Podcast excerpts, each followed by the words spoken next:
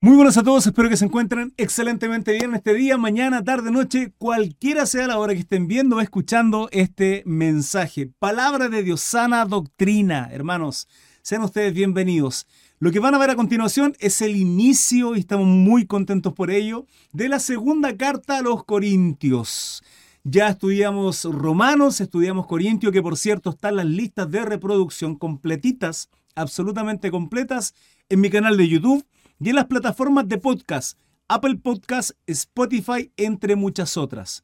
Pueden verlas, pueden ver los estudios completos. Lo que sí quiero que recuerden que lo que subo es un eh, resumen, ¿sí? Es, es el estudio bíblico en sí. Hay momentos previos, hay momentos post del estudio donde eh, oramos, hay solicitud de oración, eh, hay preguntas y respuestas, algunas situaciones, momentos que también se viven entretenidos. Para ser parte de esto, simplemente sígueme a través de Facebook. Todos los días, todos los días, hermanos, a las 21.30 tenemos estudios eh, bíblicos. Y estamos ya comenzando con eh, Segunda de Corintios. Así es que lo que vas a ver ahora es el resumen de el primer capítulo. Dios te bendiga. Segunda de Corintios 1.1, capítulo 1, versículo 1. Dice así. Pablo, bueno, salutaciones como es habitual. Sí, Pablo siempre comienza sus cartas de esa manera. Eh, una salutación, en este caso, solo dos versículos. Pablo, apóstol de Jesucristo por la voluntad de Dios. Suena súper repetitivo, súper eh, reiterativo constantemente. Em, el que Pablo se presente como Pablo, apóstol de Jesús. Hermanos, es tremendamente importante y relevante entender que el apostolado de Pablo fue encomendado por Jesucristo en esa, en esa confrontación camino a Damasco por la voluntad de Dios. ¿Por qué? Porque hay quienes desprestigian, hay quienes hablan mal, hay quienes descartan a Pablo como si fuese, como si toda la Biblia es perfecta menos Pablo. Como si Pablo cuando habla de ciertos temas eh, está como pasadito de temas y, y como que no va acorde con todo el contexto general de lo que es la palabra de Dios. Hermanos, Pablo, apóstol de Jesucristo por la voluntad de Dios. Y el hermano Timoteo, a la iglesia de Dios que está en Corinto, con todos los santos que están en toda Acaya. Gracia y paz a vosotros, de Dios nuestro Padre y del Señor Jesucristo. Gracia y paz a vosotros. Pablo le está bendiciendo, está deseándoles bienestar a ellos, ¿sí? En el nombre del Señor Jesucristo. 1.3. Eh, Aquí comienza aflicciones de Pablo. Bendito sea el Dios y Padre de nuestro Señor Jesucristo, Padre de misericordias y Dios de toda consolación. ¿Sí? Dios es un Dios que consuela, Dios nos consuela. Por lo tanto, es consuelo para aquellos que tienen tristeza, es consuelo para aquellos que tienen problemas, dificultades. Él es nuestro consuelo. Nuestro consuelo es descansar en su presencia, nuestro consuelo es confiar en su palabra a través del don de fe que Dios pone en nuestro corazón. Nuestro consuelo es que Dios tiene en su diestra nuestras vidas, hermanos. Nuestra casa, nuestra situación económica, nuestras relaciones familiares, nuestros hijos. Cualquier tipo de situación, problema, dificultad, enfermedad que puedan tener nuestra familia, nosotros mismos, Dios tiene bajo control todo. Cual sea, hermanos, cual sea la situación tremenda, terrible, angustiosa, hermano, es propósito de Dios, porque para los que aman a Dios, todas las cosas nos ayudan a bien. Aquellos que somos llamados por un propósito, hay un propósito. La voluntad de Dios es buena, es agradable y es perfecta. Hermano, en el 1 nombra a Timoteo. Sí, mi hermano José Vea. Eh, gracias a Dios lo recuerdo. Recuerden que tengo una pésima memoria. Sí lo recuerda porque recuerden que, recordemos que cuando estaba confrontando, exhortando, corrigiendo a esta iglesia porfiada, inmadura como es Corinto, les dice que les va a enviar a Timoteo. Y se los va a enviar principalmente para qué? Para que ponga orden. Y lo leímos también en el, capítulo 16, eh, no recuerdo qué versículo, donde en el versículo 10 dice, y si llega Timoteo, mirad que esté con vosotros con tranquilidad, porque él hace la obra del Señor así como yo. Lo envía recordándoles y diciéndoles, hey, Timoteo es como si fuese yo. Timoteo es anciano. Timoteo es una persona, es un joven de bien, un joven que ama al Señor, un joven que, es maduro en sus cosas, a poner orden. O sea, si va Timoteo, recíbalo como si fuese yo. He nombrado Timoteo no solo en el capítulo 16, sino también antes. eh, y acá es nombrado también. ¿Sí? Eh, así es que, ¿cómo tenemos consuelo en Dios? Confiando en nuestro Dios, hermanos. Confiando en Él. Y la forma de confiar en Él es conociéndole. Y la forma de conocerle es a través de la revelación de Dios. Hermano Cris, ¿cómo la revelación de Dios? A través de nuestra vida, sí, a través de sueños, sí, pero a través de todas nuestras experiencias con Dios, tienen que ser en base a la palabra. Esta es la primera revelación de Dios. Esto es como Dios, le he dicho, tiene muchas formas de verse la Biblia. Histórica, principalmente, y en este caso, ¿por qué? Porque es como Dios se la ha revelado al hombre de tapa a tapa. Como Dios llama al corazón de los hombres, como Dios los llama a rectitud, como Dios los confronta, como Dios los corrige constantemente y cuando simplemente son ya algo duro de roer, los aparta, ¿sí? Y, y además de bendecir, los maldice. Esta es la palabra, hermanos. Servimos a un Dios todopoderoso, omnisciente. Él es el gran yo soy. A Dios, ¿quién, ¿quién le va a decir qué hacer? Él opera según el consejo de su voluntad. Punto. Se acabó. Dios bendice y Dios maldice. ¿Sí? Es que la enfermedad la envió Satanás. Jehová lo reprenda en el nombre de Jesús. Si usted es cristiano, la vida, toda su vida, toda, completa, absoluta, Dios la tiene en control. Por lo cual, si usted está viviendo una situación, cual sea, es porque Dios tiene en control su situación. Si andamos en rectitud, hermanos. Si andamos en rectitud. Recordemos que a Pablo, y siempre lo coloco como ejemplo, tenía un aguijón en la carne para, para libertarlo de una cierta situación que iba a ocurrir, probablemente soberbia en adelante.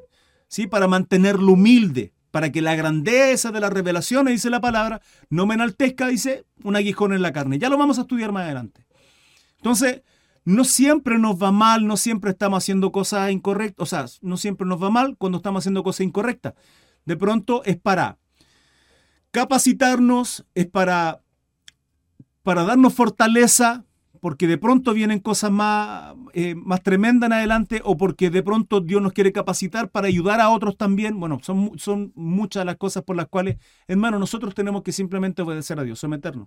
Aunque no entendamos, aunque no entendamos, punto. ¿Sí? Entonces, al Padre de misericordias y Dios de toda consolación. En Isaías, fíjense que dice que, dice, dice la palabra, aún viviendo en el exilio, aún viviendo en el exilio, su pueblo estaban, estaban mal. Y ellos pensando que Dios ya, lo había, ya los había olvidado, pensando que Dios les quería que todos se murieran. El profeta les dice en el nombre del Señor, porque, porque tengo deseos de bien para ustedes, sino de mal. ¿Sí? Y hay situaciones en las cuales uno vive de pronto estando ahí mismo en Egipto, ahí mismo con el rey Nabucodonosor, un rey tirano, esperando que nosotros nos postremos y le demos la gloria al hombre, y Dios nos tiene ahí por algún propósito, de pronto para corregirnos como fue en el caso de los hebreos, o de pronto para una bendición aún más grande, como por ejemplo en el caso de Job. Entonces Dios es misericordioso, hermanos. Dios es nuestro consuelo, que no se nos olvide jamás, hermanos, que no se nos olvide. Él en su diestra tiene nuestras vidas. Amén. El cual nos consuela en todas nuestras tribulaciones. Lo dice un hombre que no está desde su escritorio así recibiendo un diezmo de 10 millones y la ofrenda de una iglesia. Hermano, lo dice un varón que todos los días la muerte lo perseguía. Todos los días. Naufragó creo que tres veces, encarcelado no sé cuánta. Lo golpearon. Solo, abandonado en cárceles. Lo dice Pablo. Y lo hace y lo vive Pablo, vive, vive el Evangelio, porque vio el ejemplo de nuestro Salvador Jesucristo. El ejemplo de nuestro Señor de entregar su vida, su cuerpo, su corazón ahí por el propósito eterno del Padre de darnos justicia en Cristo, de darnos consuelo en Cristo, de reconciliarnos con Dios, el cual nos consuela en todas nuestras tribulaciones. ¿sí? Esas tribulaciones tienen que ver con qué situaciones que uno esté viviendo. Problemas, dificultades, crisis, cual sean, hermanos. Para que podamos también nosotros consolar a los que están en cualquier situación. ¿Eso no se llama ser capacitados? Sí, porque díganme, la empatía no nace la gran mayoría de las veces en cuanto una vivió cierta situación y ve a alguien en esa situación y dice, yo viví eso, yo pasé eso. Y hoy día doy gracias al Señor porque ese tiempo pasó y hoy descubro que Dios me tuvo en el hueco de su mano siempre, en su diestra. Y a pesar de que yo veía todo negro, todo oscuro, en algún momento Dios empezó a revelarme que Él siempre ha estado ahí. Y hoy día soy una persona de bien, predico, evangelizo, entonces tengo la capacidad para glorificar a Dios en un abrazo fraternal, en, una palabra de ánimo, en una palabra de fe a quien esté pasando esa tribulación, ese, conflicto, ese problema. Continúo, por medio de la consolación que nosotros somos consolados por Dios. ¿Se dan cuenta? Qué precioso esto, hermanos. Qué precioso. Porque de la manera que abundan en nosotros las aflicciones de Cristo, esto de Cristo, hermano, tiene que ver con nosotros andamos en justicia, nosotros hacemos las cosas bien delante de nuestro Dios.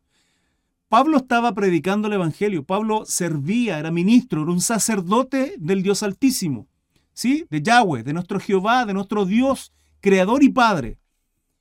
En Cristo vivió esas aflicciones. Ahora, si usted está viviendo aflicciones porque somos unos peleones, porque somos unos murmuradores y nuestra familia toda habla mal de nosotros porque andamos chismeando a todo el mundo, hermano, ese tema ya es otra cosa. Ahí pasa por un tema de la carne y que no estamos haciendo las cosas bien delante de Dios pero porque de la manera en que abundan en nosotros las aflicciones de Cristo, así abunda también por el mismo Cristo nuestra consolación.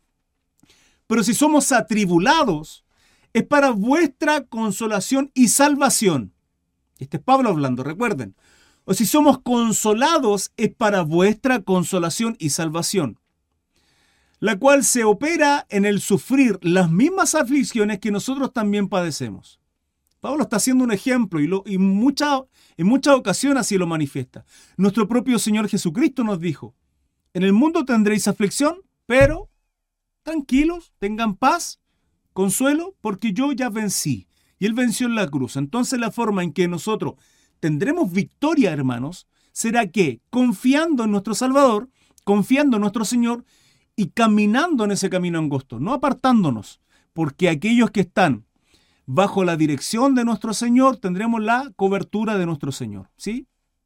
Salmo 90, Salmo 23. El que habita al abrigo del Altísimo, el que habita al abrigo del Altísimo, no el que va de visita y a veces está y otras veces no está. No, hermanos. Tenemos hoy día la posibilidad, la maravillosa bendición de que el Espíritu Santo mora en nosotros. Somos templo. A diferencia del Antiguo Testamento, donde en el lugar santísimo solamente a través del sumo sacerdote una vez al año. Hoy día somos templo de nuestro Salvador, de nuestro Señor, ¿sí? a través de su presencia. Eh, siete. En el 11 termina esto. Y vuestra esperanza respecto de vosotros es firme. Y nuestra esperanza respecto de vosotros es firme. ¿Nuestra esperanza de qué?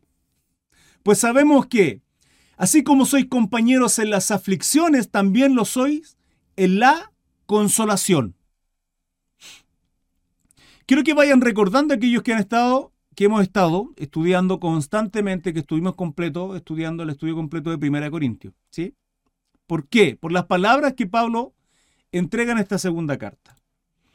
Porque hermanos, no queremos que ignoréis acerca de nuestra tribulación que nos ha sobrevenido, sobrevino, que nos sobrevino, perdón, en Asia.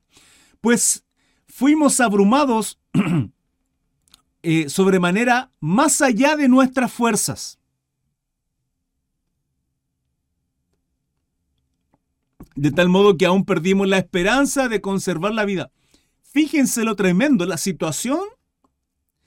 Estamos, estamos hablando de Pablo. Filipense para mí es una de las cartas más preciosas que tiene Pablo.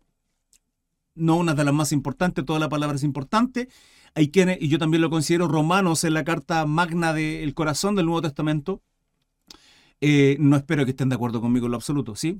Esto, esto es mi opinión, simplemente. Pero, pero Filipenses, hermanos, yo no entiendo Filipenses. No logro entender cómo Pablo encarcelado, enfermo, solo, abandonado, húmedo, hermano, escribe Filipenses con un corazón tan tremendo, impartiendo esperanza, alegría, hablando de gozo, hermanos, del gozo en su corazón. Porque hermano, no queremos que ignoréis acerca de nuestra tribulación que nos sobrevino nación. ¿Saben cuántas situaciones vivió Pablo? Y escribe esto, pues vivimos abrumados de manera más allá de nuestras fuerzas, de tal modo que incluso pensábamos que ya moríamos, ya que no habían esperanzas de vida. Para que Pablo pensara de esta manera, que ya no había más tiempo de su vida, que hasta ahí llegaba, simplemente, que el propósito de Dios a su vida era hasta ahí. Imagínense la situación que estaba viviendo. Por Cristo, recordemos, por el Evangelio de nuestro Salvador Jesucristo. Pero tuvimos en nosotros mismos sentencia de muerte, para que no confiásemos en nosotros mismos, sino en Dios que resucita de los muertos sea, Pablo dijo, ya, ya, muchacho, acá y hasta aquí quedamos. ¿Sí? Hasta aquí ya era. Nuestra vida llegó hasta acá. No hay más. Para que no confiásemos en nosotros mismos. Por lo tanto, llegamos hasta acá, ya no hay más. Si de aquí para allá continúa nuestra vida, simplemente vamos a confiar en Dios. Eh, Dios sabrá. Eso está diciendo. Sino que en Dios que resucita a los muertos. Además de una próxima una próxima vida, la esperanza de ser transformado. Pablo ya lo, ya lo habló en el, primer, en el libro de 1 Corintios, ¿sí? El cual nos libró y nos libra, y en quien esperamos que aún nos librará de tan gran muerte. ¿Se dan cuenta? Acá está hablando de qué? ¿De qué muerte? Nos libró y nos libra, y en quien esperamos que aún nos librará de tan gran muerte cooperando también vosotros a favor de nuestro, de, a favor nuestro con la oración, para que por muchas personas sean dadas gracias a favor nuestro por el don concedido a nosotros por medio de muchos. Hermanos, no vamos ni entendemos. Y lo he dicho un montón de veces, porque yo no soy capaz de lograr entender la profundidad el misterio tan grande que hay en la oración, hermanos. Pablo constantemente y en muchas ocasiones pide a los hermanos que oren por él, que oren por él, que oren por él.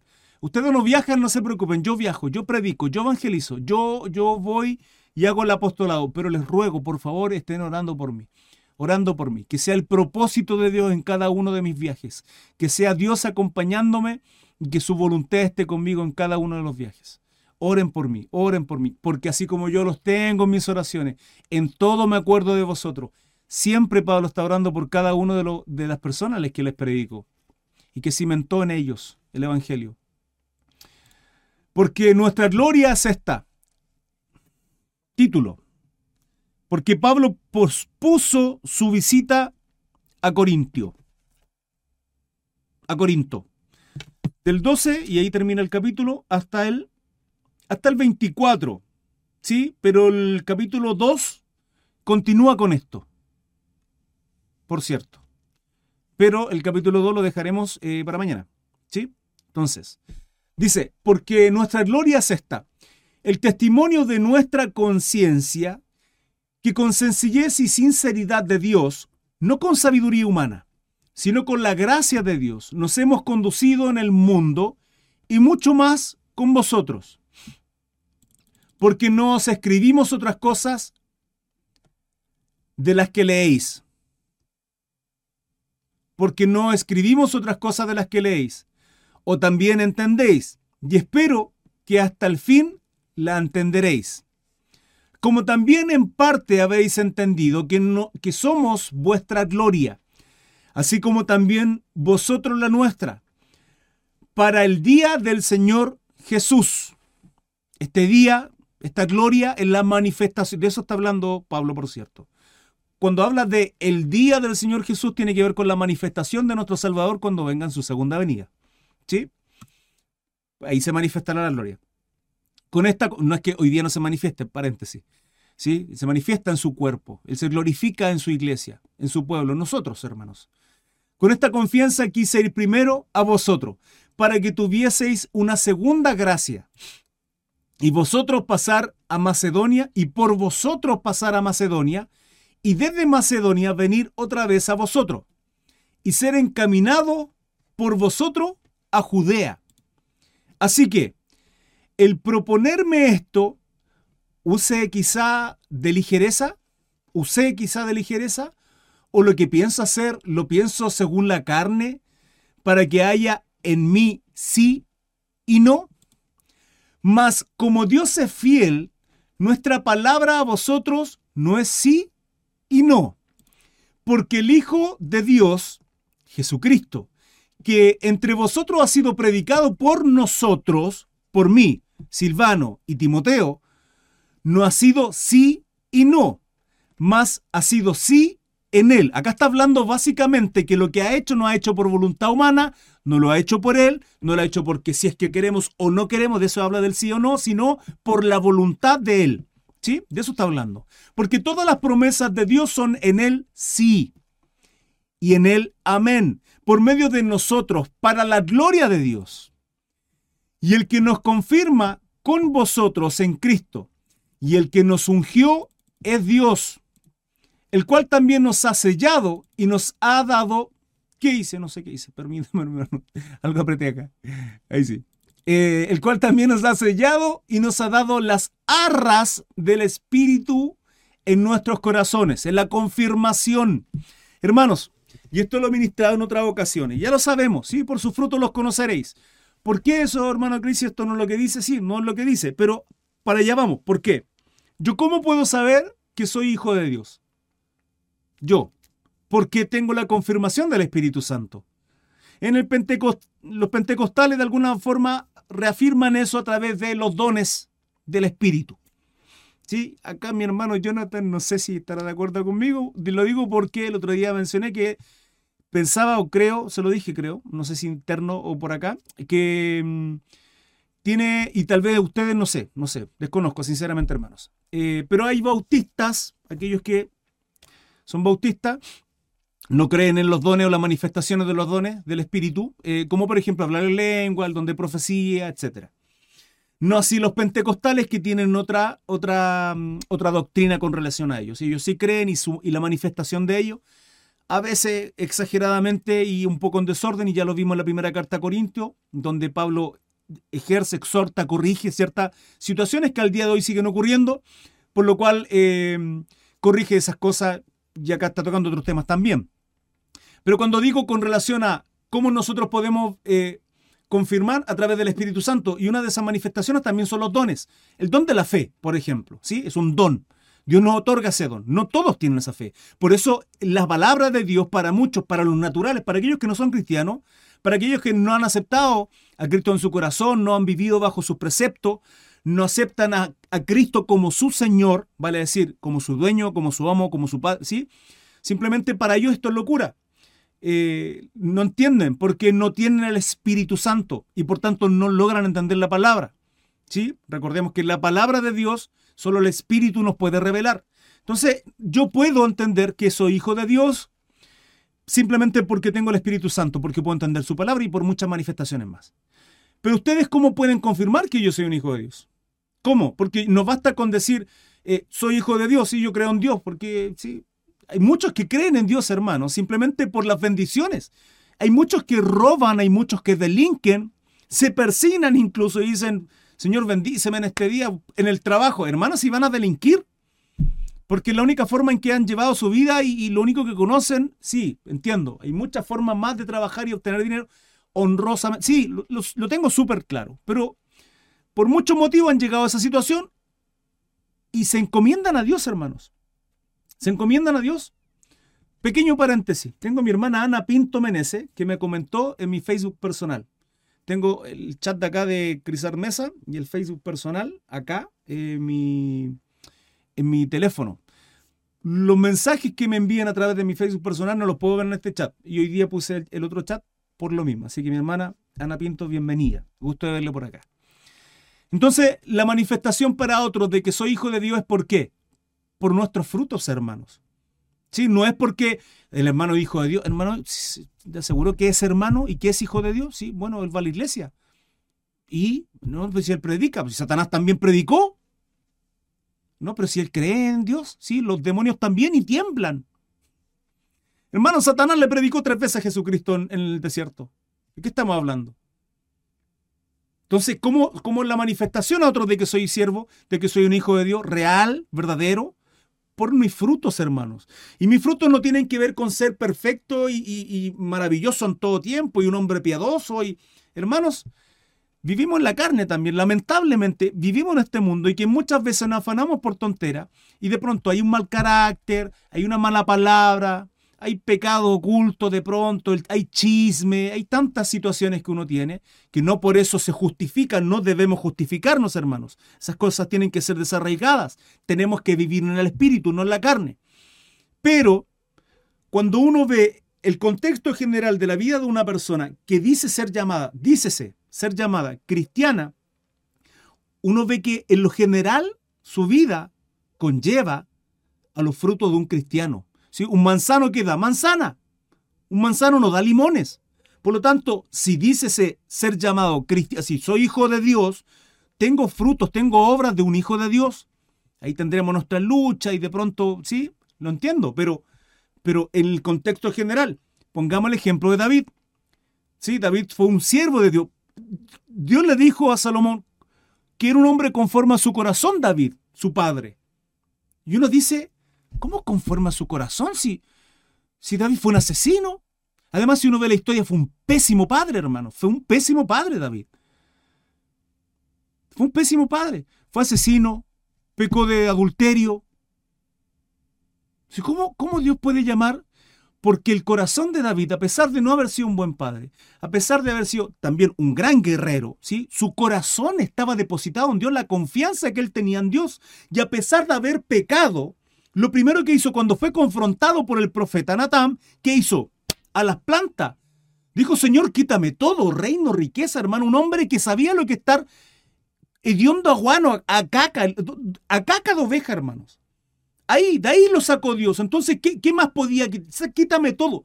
Pero tu presencia, Señor, por favor. Entonces, David sabía lo que significaba estar sin la presencia de Dios, locura, como lo vio en Saúl lo vio en Saúl y vio el ejemplo de Saúl de lo que significa un varón sin la presencia de Dios. Hermano, no hay rumbo, no hay dirección. No hay dirección en la vida de un hombre así. Entonces, uno puede hacerse llamar cristiano y, de pronto tener mala actitud, ser un mal ejemplo en ocasiones, pero uno tiene que cuidar ese testimonio porque somos, somos hijos de Dios. Tiene que haber en nuestra boca palabras de construcción, palabras de edificación, palabras de paz, palabras de consuelo. una palabra rema, hermanos. Una palabra rema es un esto dice Jehová hoy. Un, esto dice Jehová hoy conforme a la palabra. No esto dice Dios porque soy me creo, me creo profeta. No, hermanos. Sino nuestros frutos. Y aquí Pablo está confirmando, el cual también nos ha sellado. ¿Cómo somos sellados? Nos ha dado las arras del Espíritu, ese Espíritu, ese Espíritu Santo. Le he ministrado, hermanos, esto. Cuando dice Espíritu con mayúscula se refiere a el Espíritu Santo en nuestros corazones. Si creo los dones del Espíritu, hermano, eh, lo que no creo es hablar en lengua, nuestro tiempo. Ah, perfecto. todos los otros dones sí, pero hablar en lengua no. Ok, hermano, no hay problema. hermano, esto, esto es una discusión que tenemos de confianza entre los dos, por cierto. Mas yo invoco a Dios por testigo sobre mi alma.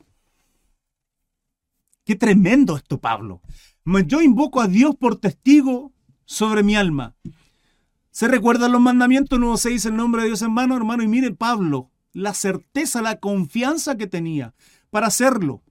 Mas yo invoco a Dios por testigo sobre mi alma, que por ser indulgente con vosotros, no he pasado todavía a Corinto. ¿Qué es esta situación? Sigamos.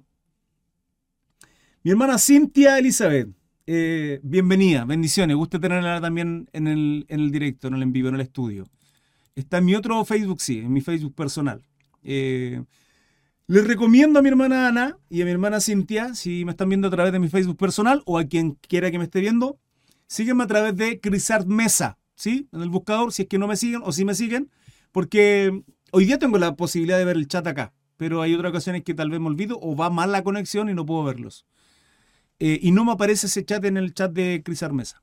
Solo paréntesis, si pueden, si quieren, no hay problema. ¿sí? Lo importante es que eh, aprendamos a través de la palabra.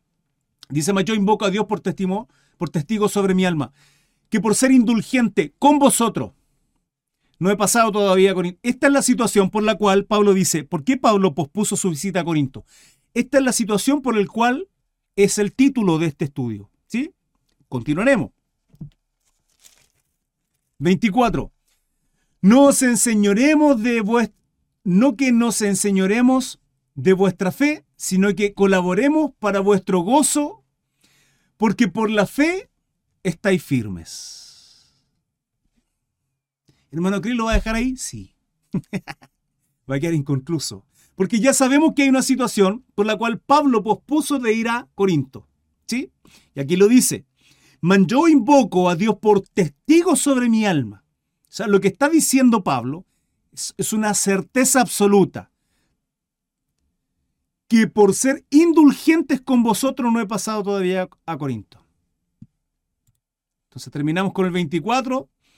No que nos enseñoremos de vuestra fe, sino que colaboremos para vuestro gozo, porque por la fe estáis firmes. Pablo viene durante todos los 16 capítulos en Primera de Corintios corrigiendo a Corintios por situaciones que estaban viviendo. Y este versículo es precioso porque dice no que nos enseñoremos de vuestra fe. Pablo cimentó en algunos de ellos, no en todos. Pablo cimentó el Evangelio en el corazón de muchos de ellos. Muchos no lo sé. Entendamos que Corinto muy probablemente, todos los de Corinto, eran cristianos inmaduros, hermano. No por nada Pablo corrige, exhorta, disciplina, disipula, ministra todo lo que leímos en los 16 capítulos de la primera carta. Porque habían situaciones que eran inmorales, descabelladas, absolutamente. Y ese tipo de situaciones Pablo simplemente las arranca. Hay otras en que hay discusiones de, no, es que yo soy de Apolo, no es que yo soy de Pablo, no es que yo soy de Pedro. No es que ustedes son de Cristo, sino son de nosotros.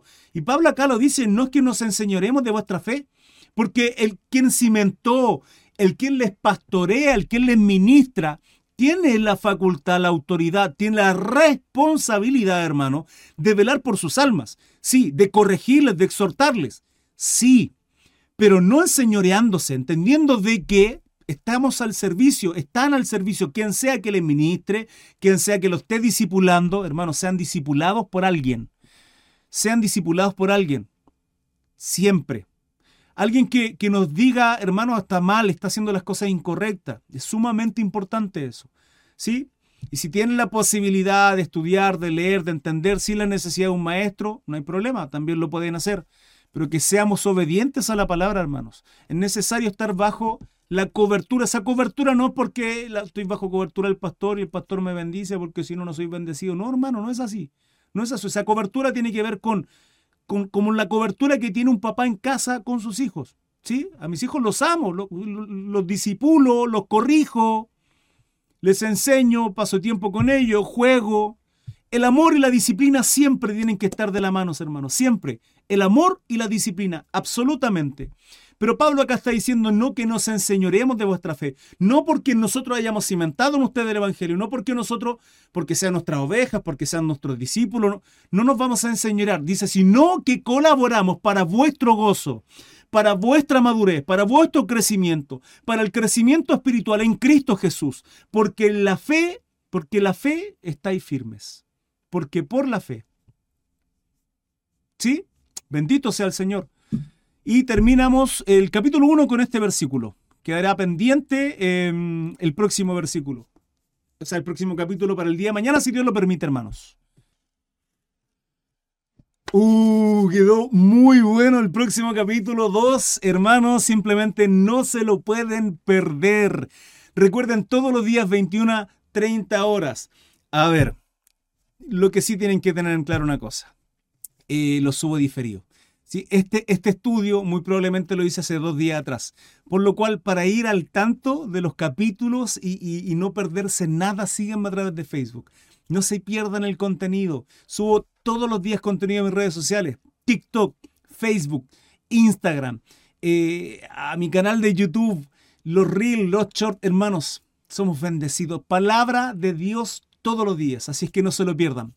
Y por favor te quiero pedir algo.